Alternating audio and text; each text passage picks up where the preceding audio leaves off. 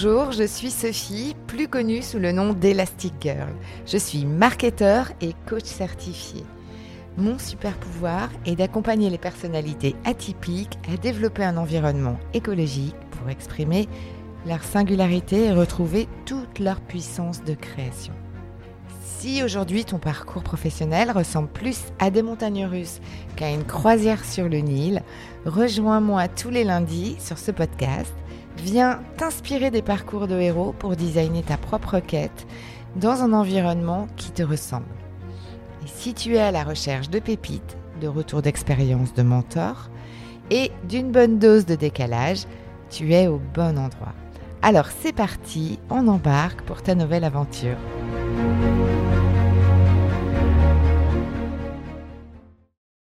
Hello et bienvenue dans mon deuxième épisode de la trilogie sur le storytelling. Alors la semaine dernière, nous nous sommes concentrés sur le pourquoi du storytelling avec tous les atouts que cette approche pouvait représenter pour élargir sa zone de confort. Le storytelling nous permet de rejouer une histoire. Il nous permet de raconter un événement passé et donc de revivre cet événement. Et c'est plutôt pas mal pour notre cerveau qui ne fait pas la différence entre une pensée et une situation vécue. Et le storytelling nous permet également de nuancer les faits selon le focus qu'on souhaite apporter, c'est-à-dire finalement ce qui est vraiment important pour nous. Alors quand je parle de modifier, je le rappelle, il ne s'agit pas de falsifier, mais bien de donner du relief aux éléments qui comptent vraiment. N'hésite pas d'ailleurs à passer une oreille pour comprendre la définition du storytelling interne dans le précédent épisode. Donc aujourd'hui, avec ce deuxième épisode, nous allons regarder quelles histoires nous devons choisir pour alimenter notre énergie. J'ai justement envie de commencer par une histoire, enfin il s'agit plus d'une expérimentation qui avait été réalisée dans le domaine de la psychologie positive. Et petite parenthèse, la psychologie positive, c'est bien une science qui a été fondée par Martin Seligman et qui étudie les facteurs d'influence de l'épanouissement et de l'accomplissement humain. Cette science, elle ne se réduit absolument pas à un port de lunettes roses comme on peut parfois l'entendre. Et en fait, euh, il faut absolument pas confondre la psychologie positive avec la pensée positive. Donc là, nous sommes bien dans la psychologie positive. Donc revenons justement à cette expérimentation dont je voulais te parler et qui va sûrement changer ton regard sur la manière de raconter des histoires.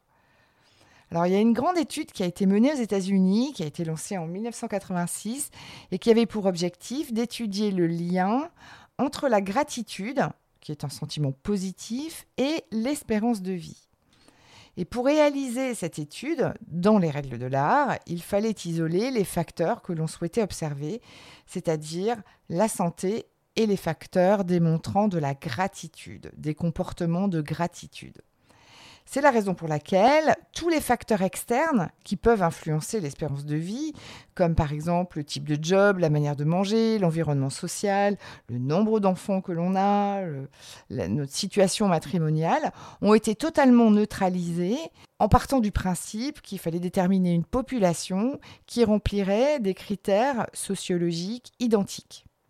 Ça n'a pas été une mince affaire, mais ils ont finalement trouvé un échantillon idéal en allant étudier des religieuses.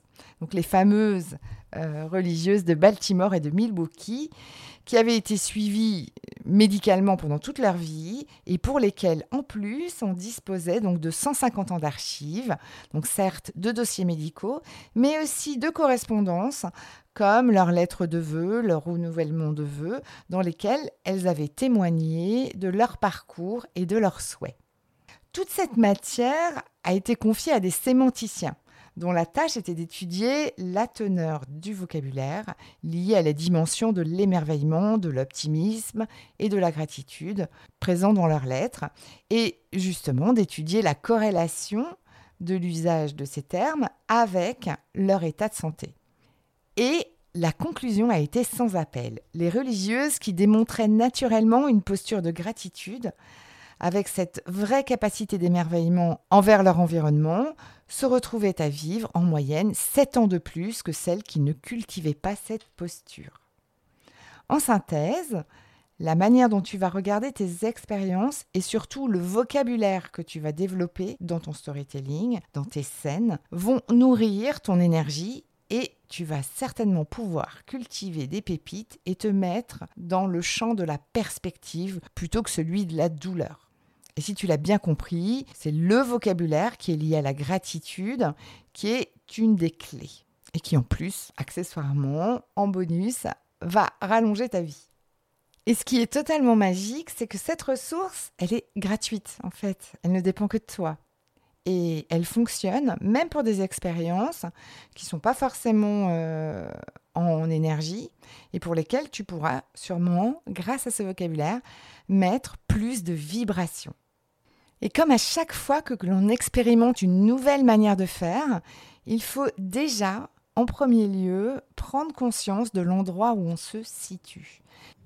Et là, typiquement, pour que tu puisses faire cela, je te propose de regarder la teneur du vocabulaire que tu utilises dans l'histoire que tu te racontes, que ça soit d'ailleurs à l'écrit ou à l'oral. Tu peux faire un état des lieux des mots qui te mettent en basse énergie et celles qui te mettent en haute énergie. Donc là, il s'agit de constituer deux listes.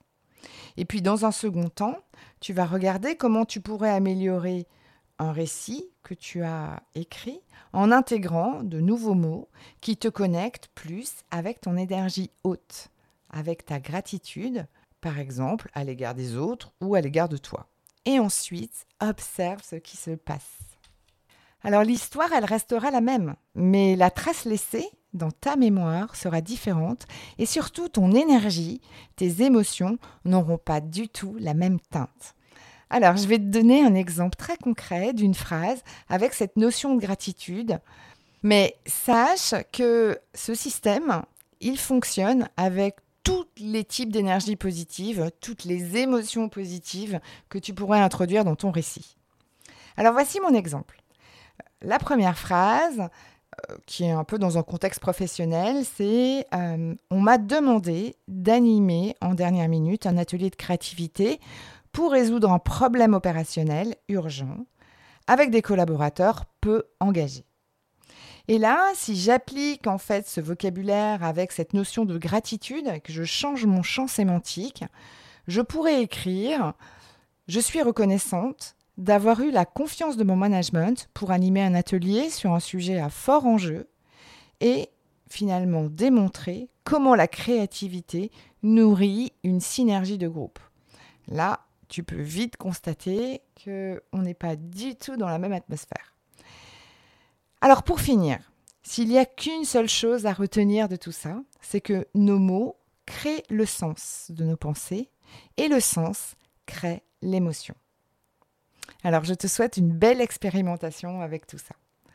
Et puisque tu as bien compris toutes les vertus de la gratitude, je te propose de venir m'encourager pour ce podcast en mettant un commentaire et en me laissant 5 étoiles, sache que je suis hyper sensible à toute forme de reconnaissance pour continuer ma propre quête. Pense également à t'abonner afin d'être alerté à chaque sortie d'épisode du storytelling des héros et en l'occurrence au troisième de la série qui aura lieu la semaine prochaine.